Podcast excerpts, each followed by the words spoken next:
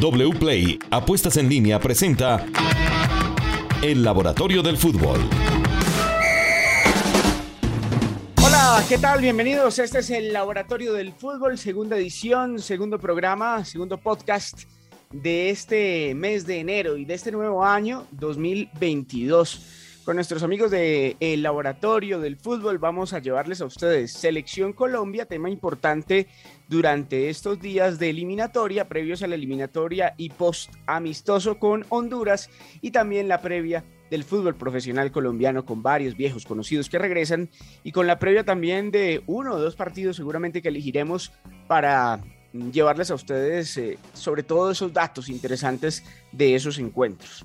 Empecemos con Selección Colombia, las caras sorpresa, las caras no tan conocidas de esta convocatoria que tantos comentarios ha generado. Pacho, bienvenido. Ven cómo le va, pues tenemos una gran revelación y uno que nos, nos deslumbró a todos en el amistoso contra Honduras, Yasser Asprilla Números fantásticos de Yasser Asprilla durante el 2021, 20 partidos jugados, 5 goles, 2.4 goles esperados, una asistencia, 1.73 asistencias esperadas y es un jugador que genera muchas oportunidades y pases clave por partido.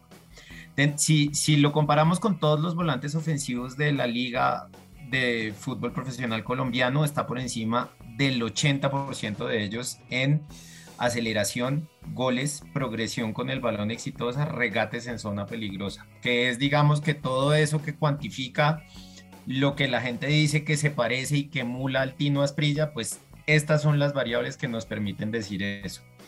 Si tenemos además en cuenta todos los jugadores menores de 23 años en el fútbol profesional colombiano están los primeros cinco en goles por 90 minutos y en regates exitosos por 90 minutos. Entonces, esa creemos convocatoria totalmente justificada. Segundo nombre interesante de analizar que vuelve después de haber estado en muchas convocatorias, Alfredo Morelos. Y si analizamos sus números del segundo semestre del 2021, eh, también parece estar justificada su, convocatoria. Como, eh, hacemos una, una comparación con Zapata, con Borja, con Muriel, con Borré, con Falcao, con Roger Martínez, con Harold Preciado y con Chicho Arango. Y en esta comparación es el primero con más goles esperados por 90 minutos, el tercero con más goles por 90 minutos, el cuarto con más asistencias esperadas por 90 minutos, el primero con más remates por 90 minutos y el primero con más jugadas de gol por partido. Fue titular y jugó el partido completo, el único que ha jugado Rangers en el 2022 y ahí lideró a su equipo en faltas recibidas, remates, duelos en ataque ganados y fue segundo en goles esperados generados. Entonces, en cuanto a Alfredo Morelos, también parece estar justificada la convocatoria desde los números. Nombre que genera gran controversia y gran división, Freddy Nestroza.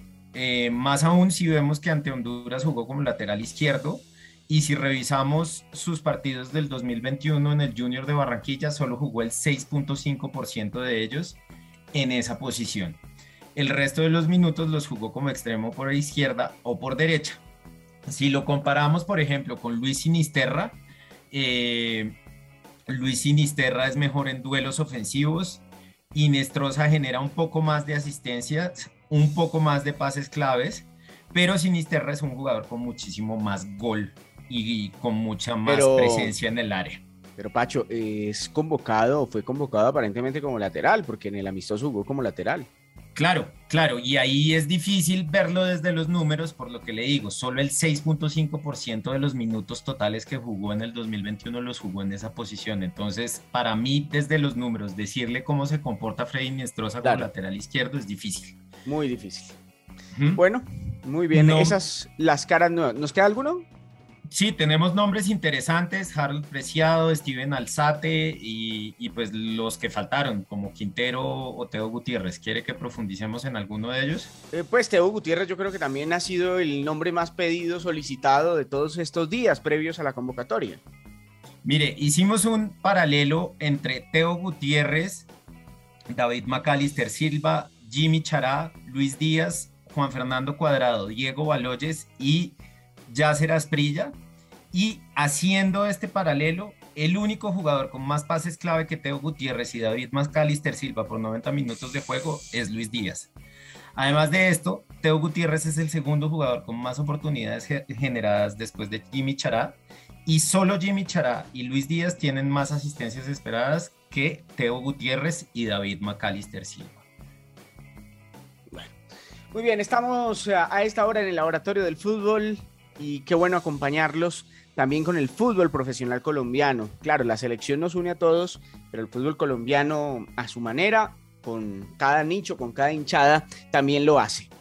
Pues vamos a hablar, Luis Alejandro, del tema de aquellos que dijeron, yo quiero regresar al fútbol colombiano, ya lo hicieron en algún momento Adrián Ramos, el mismo Teófilo Gutiérrez, pero tenemos una camada importante que ha regresado, que vuelve a casa. Hola Steven, un saludo muy especial para ti.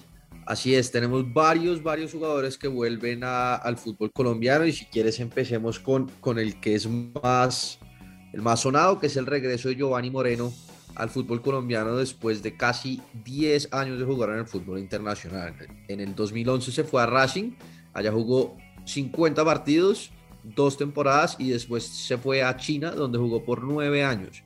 Jugó un total de 265 partidos registrando 86 goles y 29 asistencias. Realmente el rendimiento de Gio Moreno en China fue superlativo. Otro jugador que vuelve después de, de, varios, eh, de varios equipos en el exterior es Andrés Ibargüen, que salió para el fútbol internacional en el 2016, luego de un paso por Nacional. Primero estuvo en Argentina con Racing, no le fue tan bien, disputó 14 partidos con 3 goles y 2 asistencias, y después pasó al fútbol mexicano, donde sí le fue mucho mejor. Con el América de México jugó 100 partidos en 4 años, registrando 13 goles y 8 asistencias. Sin embargo, Ibargüen llega con poco ritmo de juego. En el segundo semestre del año, con Santos Laguna registró solamente 7 partidos jugados y un total de 246 minutos. Algo similar pasa con Felipe Pardo y Andrés Ricaurte, los grandes fichajes del, del Deportivo Independiente Medellín, que tuvieron un buen paso internacional, pero llegan con, con pocos minutos en el segundo semestre.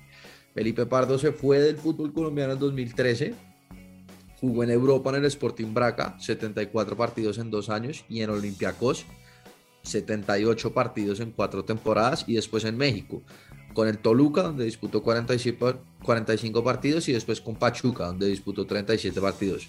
A pesar de esto, en el segundo semestre solo disputó tres partidos y un total de 72 minutos. Pipe Pardo no juega un partido completo desde abril del 2021. Entonces habrá que hacerle seguimiento a este jugador para ver en qué, en qué ritmo de competencia llega. Algo parecido pasa con el gran fichaje del, del Cali, que es Harold Santiago Mosquera, que, en el que estuvo en Dallas, en Estados Unidos, y en Pachuca, pero en el segundo semestre del 2021 solo disputó 12 partidos y un promedio de 29 minutos por partido, sin goles y ni asistencias. Entonces vuelven, algunos vuelven en gran momento, como Moreno, como Borja, eh, y otros vuelven a, probarse otra vez, como Felipe Pardo, como Harold Santiago Mosquera, como Jesús Cabrera, que estuvo seis meses afuera y no, no, le fue bien, y como Andrés Ibargo.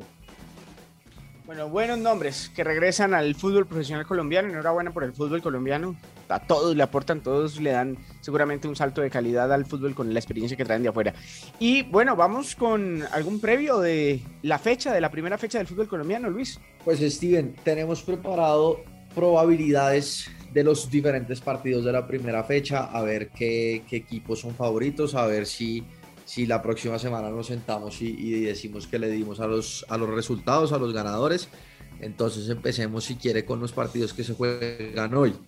Eh, con el América contra Envigado, el América que le damos una probabilidad de victoria del 47%, una probabilidad de empate del 28% y una probabilidad de victoria para Envigado del 24%. Eh, seguimos con los partidos de mañana, con Santa Fe que se enfrenta a la Equidad, estrenando técnico con Cardetti, una probabilidad de victoria para Santa Fe del 42%, y el empate del visitante le damos, eh, y la victoria del visitante le damos la misma probabilidad, 29% para cada uno. Y Millonarios, que es de los pocos equipos que son favoritos como visitantes, se enfrenta al Pasto, tiene una probabilidad de victoria Millonarios del 44%, súper elevada, con una probabilidad de empate del 27% y probabilidad de victoria del pasto de 29%. Y el partido de la fecha, Steven, que es el Deportes Independiente Medellín contra el Deportes Tolima. el domingo. El favorito, a pesar de que el Tolima llegó a la final, eh, a las dos finales del semestre pasado para el laboratorio del fútbol, es el Deportivo Independiente Medellín, con una probabilidad de victoria del 43%, una probabilidad de empate del 30% y una probabilidad de victoria del visitante del 27%. Además, en ese partido le tiro un par de datos interesantes. El Tolima y Medellín y Tolima han jugado cinco partidos en la primera fecha de un torneo en el Atanasio.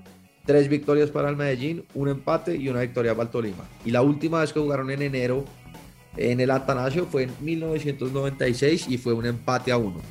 Entonces, esas son los, las probabilidades que tenemos. Vamos a ver si les damos y, y les contaremos en el episodio de la próxima semana. Muy bien. El Laboratorio del Fútbol regresa en ocho días con resultados, con análisis, con tendencias, mucha data. Como siempre, con una gran preparación de toda esta información para que ustedes vivan el fútbol y lo experimenten de otra manera. Muchas gracias por estar con nosotros.